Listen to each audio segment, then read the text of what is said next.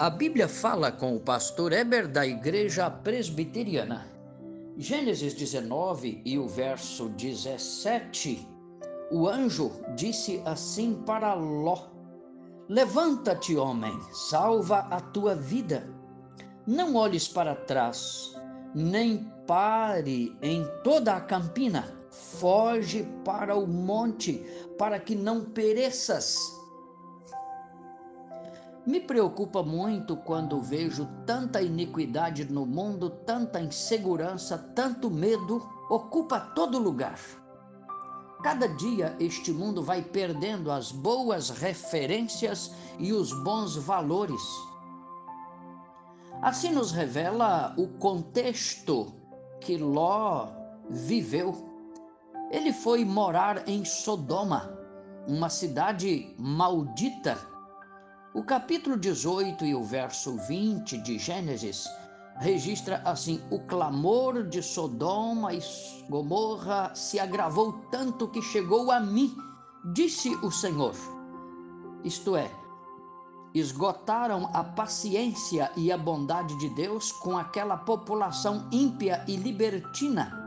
Mas lá no meio estava este homem, Ló, era um servo de Deus, um amigo de Deus, em meio a densas trevas. Por isso Deus lhe enviou o anjo, e o anjo lhe disse: Levanta-te, homem, salva a tua vida, não olhe para trás, nem pare nas campinas, é para caminhar e salvar a tua alma. A ordem de Deus foi dada e Deus não brinca. Deus está dizendo: abandone esta cidade já já. O que competia a Ló era somente obedecer a Deus, ir embora, porque Deus destruiria de imediato a cidade com toda a sua impiedade.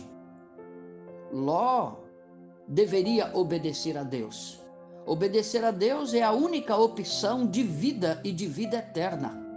Aí está o caminho e o destino eterno da alma que busca e que interessa pela salvação. Isto é muito sério e definitivo. Ainda bem que Ló ouviu e acreditou em Deus, saiu e deixou a cidade maldita. Mas e a mulher de Ló? Depois de certa distância que andaram, ela não aguentou e olhou para trás. Olhou para a cidade pecaminosa. Por que olhou? Eu pergunto. Porque o seu olhar, os seus desejos, o seu coração estavam muito mais em Sodoma do que em Deus. Ela amava aquele lugar, tinha o coração ali ao invés de olhar para Deus, confiar nas suas promessas e seguir os seus mandamentos.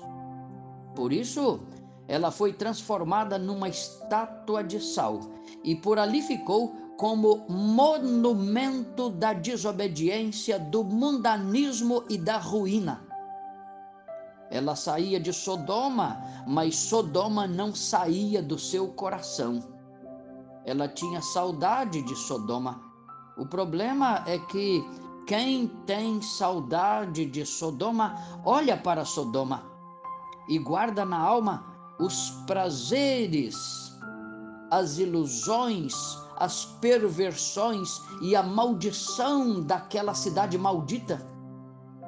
Sodoma representa o mundo, os pecados carnais pervertidos e hediondos, repulsivos e horrorosos, numa sociedade pervertida e sem Deus.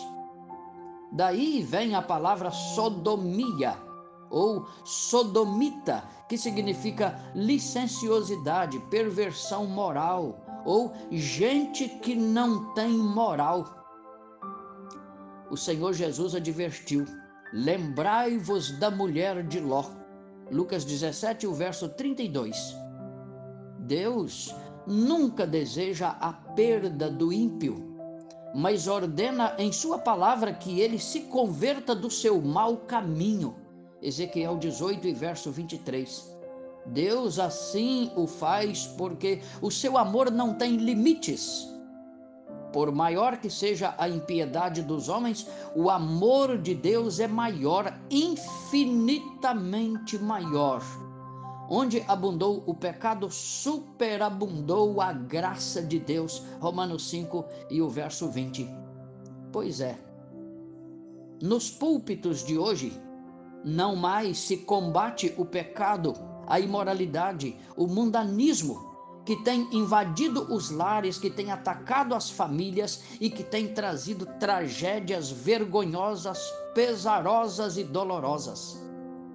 Hoje, a nossa civilização se iguala àquela de Sodoma e Gomorra. Não há limite para a luxúria, para a imoralidade, para a corrupção e para a calamidade moral. O Senhor Jesus fez referência àquela época dizendo que comiam, bebiam, compravam, vendiam, casavam e davam-se em casamento até que veio a destruição. Lucas 17, a partir do verso 27. Isto é, a civilização agoniza e geme, enferma na UTI, fugindo de Deus, sem ler a Bíblia, sem orar, sem se arrepender, sem confessar os seus pecados, sem adorar verdadeiramente a Deus e pior, sem enxergar a sua própria enfermidade e ruína moral. Sim, a alma está enferma e não percebe os seus próprios sintomas.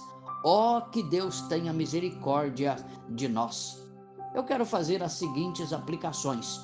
Primeiro, Sodoma é o estado da alma sem Deus, que perece na sua própria pecaminosidade. Sair de Sodoma é o imperativo, é a ordem de Deus, pois ele derrama a sua misericórdia sobre todos que o buscam e o confessam.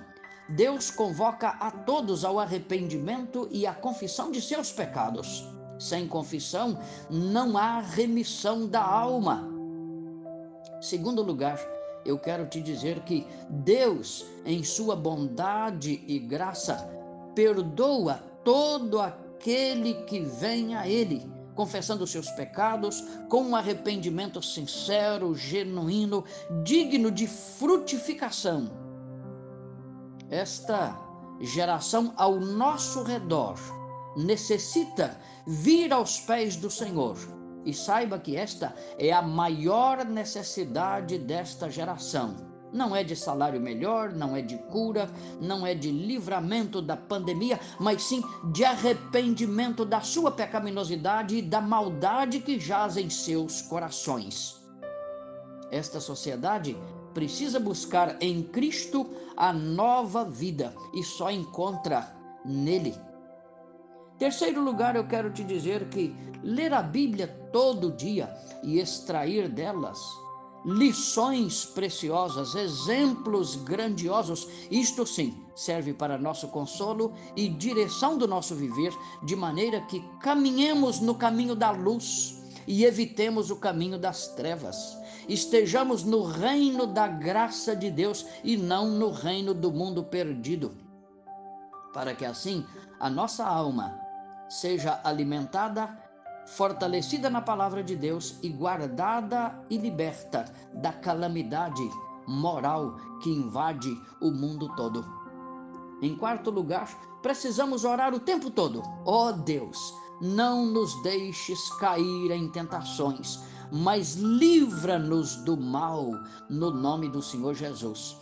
Assim, Jesus mesmo nos ensinou e ele deseja que esta seja a nossa oração todo dia para a tua glória eterna. Creia em Cristo, coloque a sua vida diante dele para receber a sua luz bendita e para que você possa glorificá-lo hoje e para sempre. Amém. Venha conosco na igreja presbiteriana e você estará andando no caminho da luz junto às verdades eternas do Evangelho. Deus o abençoe, tenha um ótimo dia. Amém e amém.